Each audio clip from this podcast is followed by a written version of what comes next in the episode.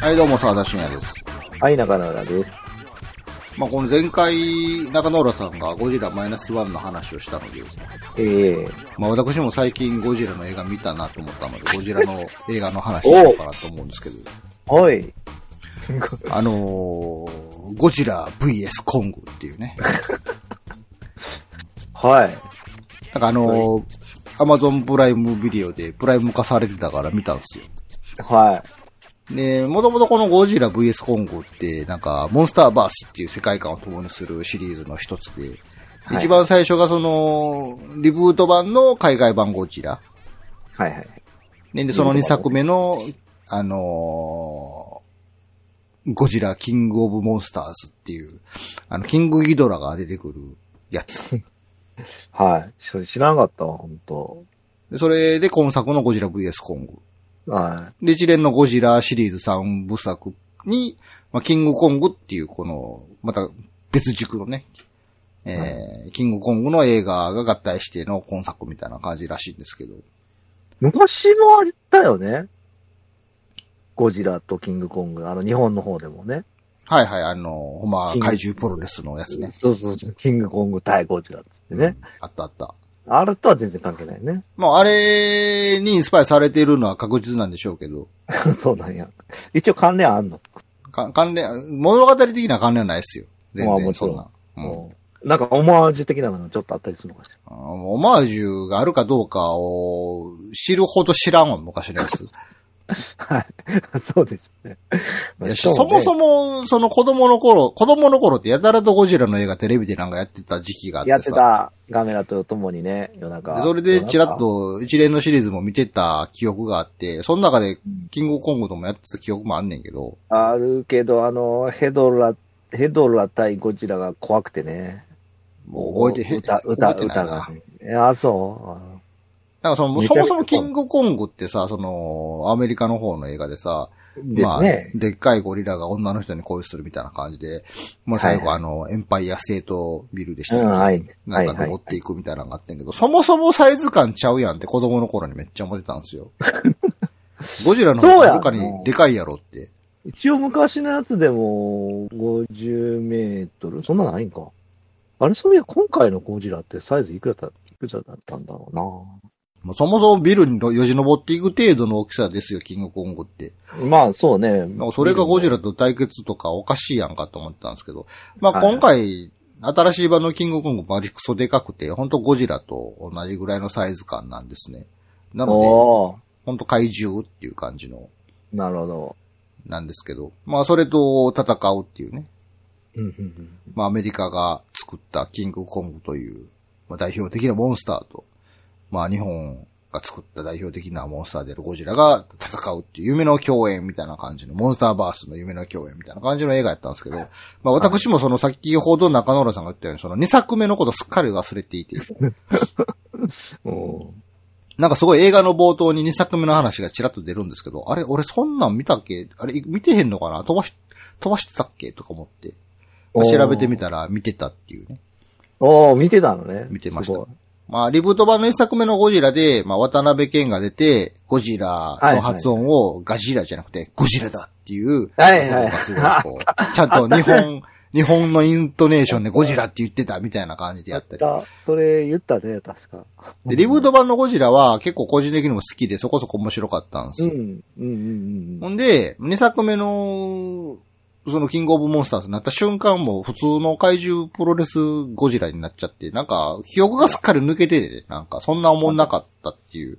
まあ、思んなかった以前に記憶にないぐらいの内容やったなっていう感じやったんですけど、まあ一応あらすじとか読んで思い出して、あ、そっか、そんな続きもんやったんや、と思っての今作見たんですけど、はい。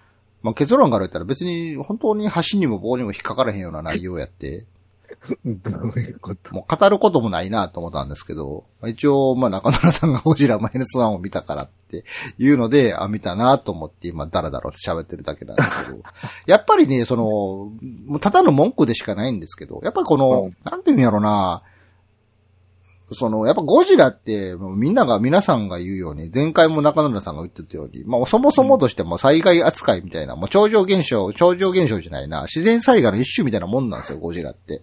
うんうんうんうんうん。でな、なんやわからへんけど、主事、主事不明な偉い災害が、なんか人間を襲ってんなっていう。でそれに対するその人間の抗いようみたいなところにこうドラマが生まれるっていうところが、ある種のこう面白さの一つであると思うんですけど。うん。やっぱそれが通用するのって一作目までなんですよね。なるほど。でやっぱ二作目同じシチュエーションで作っても同じやんけっていう話にもなるやろうし。うん。やっぱりね、なんか、なんかこう、人間の良くないところやと思うんですけど、人間っていうか娯楽を求める人たちの良くないところやと思うんですけど、うん。やっぱ2作目、3作目になると、その、理由とかを求め始めるんですよね。あー。はい。その娯楽を見ている側が、なんでゴジラ生まれたのとか、うん、何がしたいのとか、なんかそこに理由求め始めるじゃないですか。まあ、うん、なるほど。はい。 1作目を何もわからない状態でもいいんですよ。はい。でも2作目は、やっぱりなんでっていうところに対する回答を、その作品側が用意してないとダメみたいなところがあっうて。ん。で、それを作り始めた瞬間に、うん。急にもうなんて言うんですか、その、自然災害に等しい脅威的な存在が、あ、うん人に作られた設定になるものなんやっていうのが、すごい、あーこう、分かってしまうぐらいになってしまうんですよね。まあ、そうね。はいはいはい。で、今回なんかまさにそうで、おうまあ、ゴジラ VS コンゴって書いてますけど、結局のところは戦う、戦うけど最後は協力して共通の敵倒すみたいな感じなんですよ。よくある。ゴジラとコングがはい。そうなんや。まあもうストーリーもネタバレ全開で言えば、 ええはい。大丈夫ですよ。まあ、そもそもはそのゴジラと、ゴゴジラとキングコングはなんか惹かれ合うみたいな感じでね。ほんで、序盤で急に出会って仕分け合いとかし始めるんですけど、はで、それとは別で、その、ゴジラたちの、まあ、ふ不思議パワーを流用して、まあ、一攫千金狙ってる人間の悪い奴がいるわけなんですよね、よくある。い。ほうほうほうで、そいつがメガゴジラを作ってるんですよ。ほう。おおで、そのメガゴジラが対ゴジラ用戦闘兵器としてメガゴジラが出てくるんですけど、出た。はいはい。よくあるパターンで、そいつが狂い始めるんですよね。あのー精神官能で操作ができるっていう仕組みなんですけど、メカゴジラは。 一番危ない操作系してんで、な。それを操作するのが、小栗旬で、小栗旬はもともと前作、前々作に出てた渡辺謙の息子っていう設定なんですけど。え、人類が上がっ、んんんんおうおうおうで、はい。で小栗旬が精神官能でメカゴジラを操作してたんですけど、あまりにもオーバーライドしすぎて、乗っ取られた、みたいな感じになって、勝手に制御できなくなってメカゴジラが狂い始めるんですよ。えそれは誰に乗っ取られるのその悪い組織にってこと勝手に暴走し始めるんですよ。じ、自我的なやつ。自我、自我、自我も何もなく、か、な単純に狂った機械として暴走し始めるんですよ、メカゴジラが。はあはあはあは制御できなくなって。あ。はあはあはんで、そのメカゴジラを、ゴジラとキングコングがボコボコにするっていう話なんですけど。あ。なんそれっていう。まあ、ほんまなんそれなんですけどね。なんか、 おうも、もともとそれは、ど、どの組織が作ってるの人類、人類の企業、民間企業がそれは、えっと、いい、いい悪いっていうか、その、悪いやつです。その、2作目に出てきた、そのゴジラに倒されたキングギドラの骨を、まあ、テクノロジーで解明して、その力をメカゴジラに、こう、備えて、人間の精神官能で操作できる技術みたいなのができるんですね。あれじゃあ何大栗旬はその悪い組織役なの悪い組織に所属してる役なんですよ。そうなんやね。でも一応、小栗旬は、そこまでしなくても、みたいなよくあるパターンですよ。話が違うじゃないですか。そこまでしない約束だとか、なんか、そっち、そのパターン。ターン。ああ、なるほどなるほど。はい。もう、何回も見飽きているあの感じが今回も繰り広げられて、なんでこのモンスターバースの3作目でこれなんていうような感じなんですね。ほんまに。うん。どっちだけでも、どっちだけもええとこやなっていなるほど。はい。う。で、かつ、その、並行して、まあそもそもその、キングコング側のその、ストーリーとして、もとも、えキングコング見たことあるキングコングの、ドクロ島の巨神っていう、キングコングのえっ炭と素。ね、いや、見てないと思う。ゲーム、いや、見てないな。ゲームのなんかトレーナーだけど。 ねえ、知らんけど、そのドクロ島っていう島にキングコングがおるんですけど、そもそもなんでそんなとこにそんな存在がおんねんっていう。で、そもそもゴジラの時も、一作目の時から、ゴジラ以外にも、この世の中には、たくさんのなんかモンスターがいるみたいな感じで終わってたじゃないですか、最後。そうやったっけ。で、なんでそんな怪獣がおんねんっていう話なんですけど、まあ、結論から言うと、地球の地底にはものすごい広い空間があって、お、おもうそこが怪獣王国やっていう、もともと怪獣王国やったみたいな感じなんですね。ーそれはモンスターバースとしての設定なんや、それが。そう。で、なるほどゴジラにしてもキングコングにしても様々な怪獣は全部そこから来てるみたいな感じの設定がなされるんですけど、はあ。ももうなんそれなんですよ。も うもうそんなん言われたら、もうなんそれなんですね。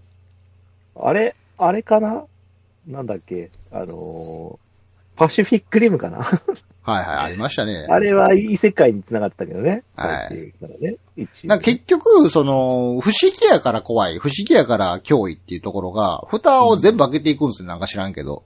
まあ、で、その、開けた蓋の中身が、もう、なんていうんかな、すごい表現難しいな。当たり前っちゃ当たり前やねんけど、人が作った娯楽作品、フィクションである以上、人が作ったものへ感がすごいんですね。うん、なるほどね。で、そうなると途端に地球上に存在している謎の生物であるゴジラにしてもキングコングにしても、うん。なんかすごい存在感がワンランク、ツーランク以上下がっていくんですよ、グーンって。ああ。もう作られたもん感がすごいんですよね、なんか見ててう。ん、うん、うんうん。なんかこれってこう、娯楽作品の限界なんかなとかめっちゃたまに思う時があって、ああ。なんか謎の地球外生命体が、みたいな、宇宙からなんか攻めてきた時もそうなんですけど、うん。結局、あいつらはな、なんだったのだって言った理由付けって人間が考えるから、なんかどこか人間に都合のいい理由になるんですよね、どうしても。ああ。続編の映画やな、やっぱね、それ。そう、続編、やっぱり続編で人がそれを求めるからじゃないですか。な、んでなっのてあこいつとだらよ、ね。あいつらどここから来たのどんな理由で存在してるのとか求めた結果、はい、そうですよの答えがいつもダサいんですよね、なんか。もう答えんでええやんって、わかりませんでいいやんかって思うんやけど、あで、これ別に怪獣映画に限らず、そのおー幽霊、幽霊の映画にしても、ホラーにしても何でもそうやけど、理由説明したら途端に怖くもないし、面白くもないんですよね、やっぱり。あ。うん、確かに。やっぱあれがね、このシリーズもののこう弱点というか、やったらあかんことやと思うんですけど、なぜかやるっていう、今回の。ああ。まあ、ほんま、あれですうよ、んキングコングが、その、その地球の地下空洞の王国まで導いてくれる言うてね。なんはか。ほんで、その、地球の地底に潜るためには、なんか今の、現在の地球の技術では無理だが、我が社のこれを使えば生きるみたいな。なんか、き急にスーパーテクノロジーと出てくるんですよ、やっぱり。あれも冷めるんですよね、なんか。なんか、うっすらとこう、なんていうのかな、ちゃんと現実に即していってほしいじゃないですか。嘘あ。では。あ、はそういうのがなくて、急になんかスーパーテクノロジーが出てきて一気に解決するからな、それって。ほんで、なんか、地底の空洞の怪獣王国に行ったら、もうなんか用意されたかのように、キングコングが座る椅子が用意されてたりしてて。あ。おー。ほんで、なんか知らんけど、キングコングが使う、斧みたいな武器があったりするんですね。おー。そでうももそともと、そこ出身やからいいんじゃん。そそうそう。やねんけどお、なんで椅子なんとか、もう人が作った椅子のデザインやんかとか思ってまうんですよ、そこで。ああ。人が作った人間が使う斧の武器の形やんかって。 はいはいはい。おなんか前ら、もうお前らの生態いじやゃそうなかったのか。キングコング文化の何かがあるやろってそこあーは。もう骨とかでもええやんって。そう。 もう一見、斧の形に見えへんけど、斧みたいに使ってるからあれは斧だわでもいいやないか。ああ、な確かに。 もう明らかに刃があって塚があるような斧を見せられたら、もうそれ人が作ってるやんってなるやん。いつもあれは彼の玉座だわって言うねんけど、玉座ってって。なんか、キングコング文化の中での、キングコング文化なりのその、ピラミッドがあってもええやん、その。いや、もう、なんならこう、なんだろう、ただの石を、こう、破壊、何破壊石のようにこう積んだやつが、椅子の役割だったりとかやしもうやっぱりもう、そもそも椅子に座るっていう行為をしてしまったら、でかいチンパンジーと変わりがないわけで、じゃあキングコングってゴリラとかチンパンジーの属する属性の生き物なんですかとかなるやないですか。はいはいはい。キングコングって見た目ゴリラに似とうからコングって言われてるけど、全然地球の生態系とは違うでもいいわけじゃないですか。まあね、おうおうでもそんなんされたら、ちょっとむちゃくちゃでかい賢いチンパンジーみたいな感じになるじゃないですか、キングコングはつ単に。 確かに。なんかそういうのが興ざめというかね、あもう大体そう、もう今回の作品に限らず、大体原因とか理由とか言い始めて、大体そんな感じになって、あなんかもう人に、人に都合のいい設定やなってなってまうんですよね。それがおもんなさを加速させるなっていう。なるほど。で、かつ、まあ、共闘、今共通の敵にすることによって、共通の敵が現れることによって、都合よく人間の味方になるんですよね、どちらも。ゴジラもキングコングも。おー特にまた今回キングコングは、その、キングコングと手話で会話ができる、喋、れない少女がいるんですね。モスラみたいなのが。出た。はだからもう都合がええなって。い。なるほど。人間の文化を理解する知能がキングコング側にあるという意味では別にそれでもいいんかもしれないですけど、おうおうおうで、手話で会話するでもいいですよ、最悪。最お悪。うそこは100歩譲ろうと。おうなんでキングコングが人間の価値観で行動すんねんってなるんですよ価値観ね。そうだよな。おうなんかね、なんかね、 なんで都合よく人間の価値観に共感してんのってなるんですよ、見てて。それは、その、ゴジラなりコングなりには、その、そういうするだけの理理由っていうか、理っていうか、その人間を味方した方が結果得やっていう、コン一応グキ的ンにグコも、ンね。グ側には、その少女との仲が、少女と仲がいいからとか、なんかそういう理由付けなんか、なんかあるんですよ、そっち側は。なるほど。はいゴジラ側は、ゴジ、そもそもゴジラには理由はなくて、本当本能的に、なんか本能的に、あの、自分と同じ怪獣に導かれているし、出会うとボコスっていうぐらいの本能しかゴジラはないですね。なるほど。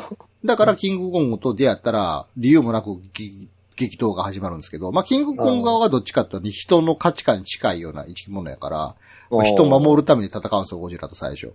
あーあー、なるほどね。そっちが、でも、メガゴジラが暴走したことによって、あなたたちが争ってる場合じゃないわってなって、あのゴジラ的には知らんがな、と思うけいや、そうやねんけど、だからそこも、そこも謎で、メカゴジラを倒そうってすることによって、なんか知らんけど、自然とゴジラと共同になるんですけど、言うようにゴジラ側は知らんがなやねんから、ど。 メガゴジラ。ラと戦ってるキングコングを後ろからボコしてもええわけじゃないですか。おーそれぐらいしてくれて初めてゴジラ怖いなってなるんですけど、おーね知らんけど今回もなんか人の味方をして一緒にメカゴジラなんか倒したら、なんか知らんけど、ちょっと気が済んだから今回許してあげるみたいな感じでどっか去っていくんですね。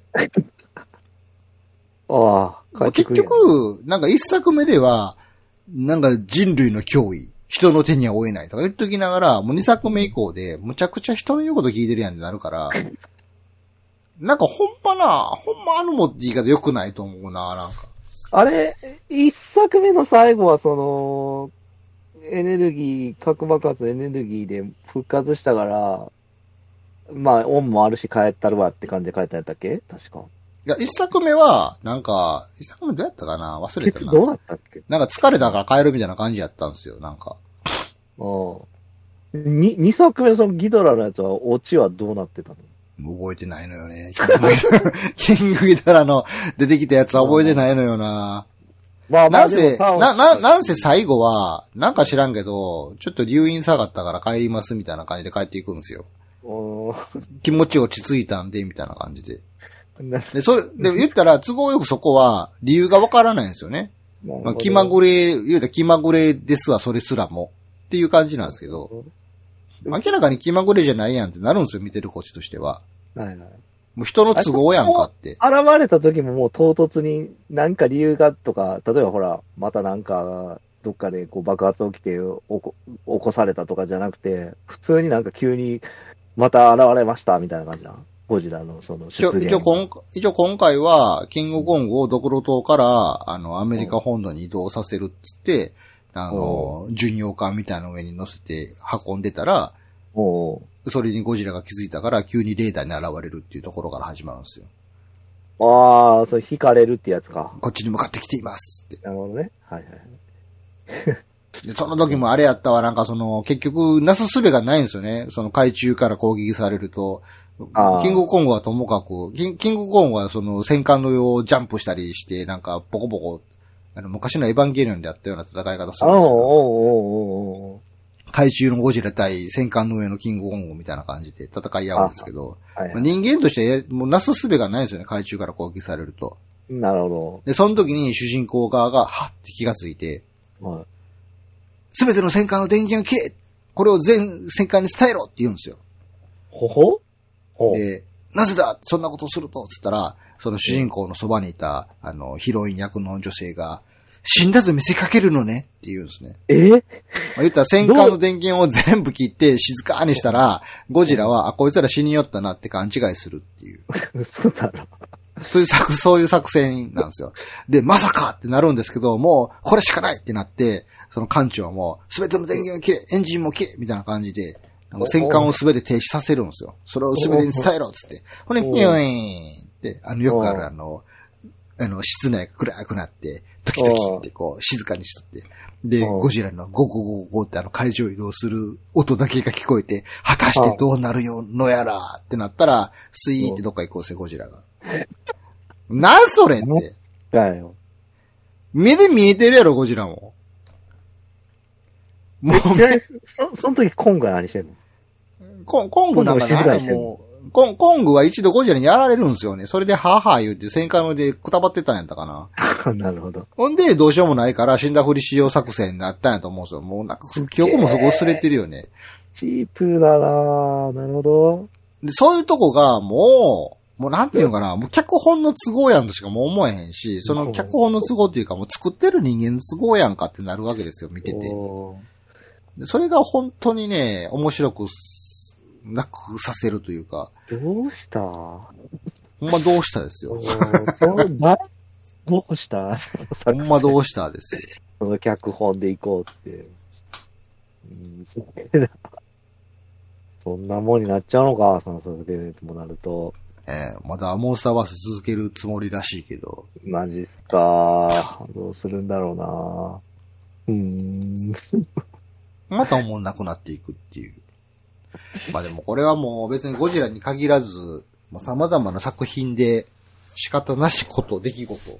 おーいや、でもさ、なんだっけ、あの、いわゆるススパイダーマンとかのあの、マーベル世界、マーベルとかはさ、すげえ、まあでもあれもあの、なんだっけ、えーっと、集大成のやつ一個あったじゃん。俺は実はあんまりシリーズ見てないんやけど、エンドゲあーれム、インフィニティウォーとエンドゲームで終わりましたけどね。なんかそれ、あれ、そっからは続いてないんだっけ、もいやそこ、そこで一旦旧アベンジャーズは、まあ、うん一段落ついて、今はうん新アベンジャーズというか、また新しいキャラクターをワンサカ投入して、新たなシリーズとして続いてますけど。う。ああ。まあ、マーベルはうまくやってる方やけど、ねえ、基評本判的に高かったよね。本当に各作品が独立した、独立してもう何十年も経ってるような作品ばっかりじゃないですか。それがあるからね。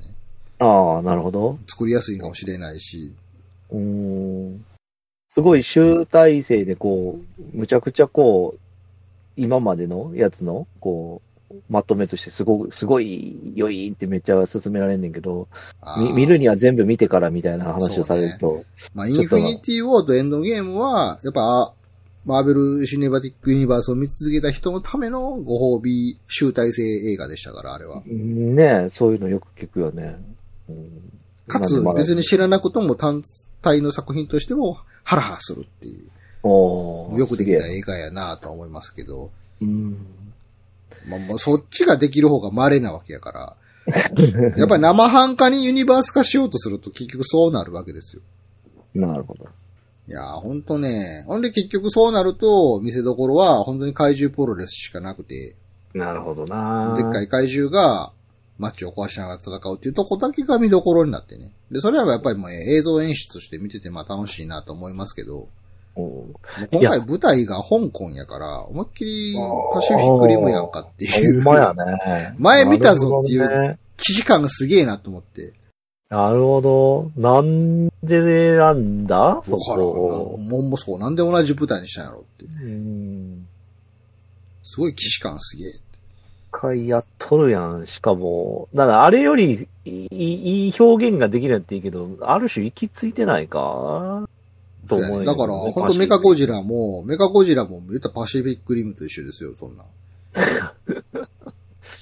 おぉ。いろんな歯車がぐるぐる回転しながら、なんかいろんな武器出してましたけど、おぉ、あ、なるほど。そっちか。 すごいなんかこう、二次す、二次創作感すごいって 思って。いろんな意味で。うん、うんなるほど。いや、あれ本当良くない、良くないな。もう仕方がないですかね。シリーズ化をするということは。いやーそうね。まあ確かに、さっき言ってた、そこは考えられて言ったけど、脚本考える目からしたら、いや、まずゴジラとキングコングは外せないわけで、その、その状態で何かしら話を膨らまさないって言ったら、まあ、そりゃ、いろいろ無無理なネタもいっぱい 押し込まなあかんくなるんかな。いや、どうだやりができそうな気もするけどな。いや、それは理想で言えば、うんその、キングゴジラとキングコングというブランドを使っていながらも、それがなしでも成り立つぐらい面白い映画ですよねっていうのは理想的やし、うんまあ、おそらく頑張ったらできるんでしょうけど、できるでしょうよ。そこに至るハードルが多分現実的に難しいのがいっぱいあるんでしょう。何かしら大人のレジオが。で、明らかに妥協してるようになって見えてまうからね。 なんか見てて。うんそうか。なるほどね。いや、本当にね、なんか良くないですね。あの、本 当シリーズシリーズ化というか、うん。いなやん、ちゃらバースも良くないですよ、本当なんか、なんちゃらバースをやるんであれば、その、さっき言ってた、一個一個もっと、ちゃんとそれを主軸で作ったやつをミックスしてバースにすりゃいいと思うねんけど、モンスターバースって、文字だと、その、トング以外って、いい単体作品って今あるのかいないです。うむ。うむ。そりゃあな、しんどいわな。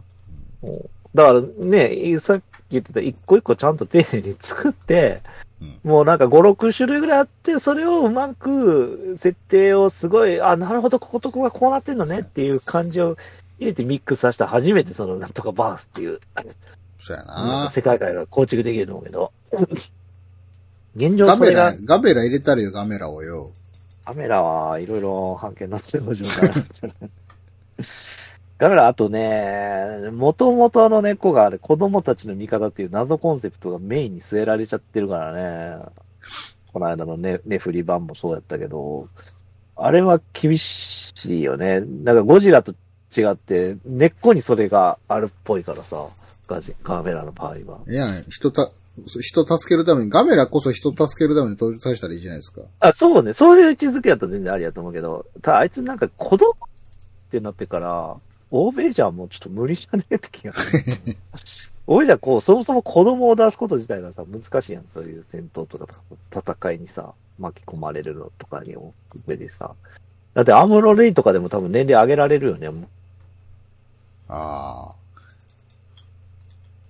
まあでも、キングコングと心を通じ合う少女で出てくるぐらいやから。表立って戦わなければいけんじゃないですか。もう、特に話すことがないから終わろうと思います。はーい。まあ、安易なユニバース化は良くないっていう。ねあ、じゃあ、安易なシリーズ化と安易なユニバース化は良くないってことかなえ。。うん。世界観作ってこう、ミックスしたらおもろいってなってから初めて映画作るね。ね。終わろはう。ーい。はい。お送りしたのは沢田信也と、中田浦でした。それでは皆さんまた次回さよなら。さようなら。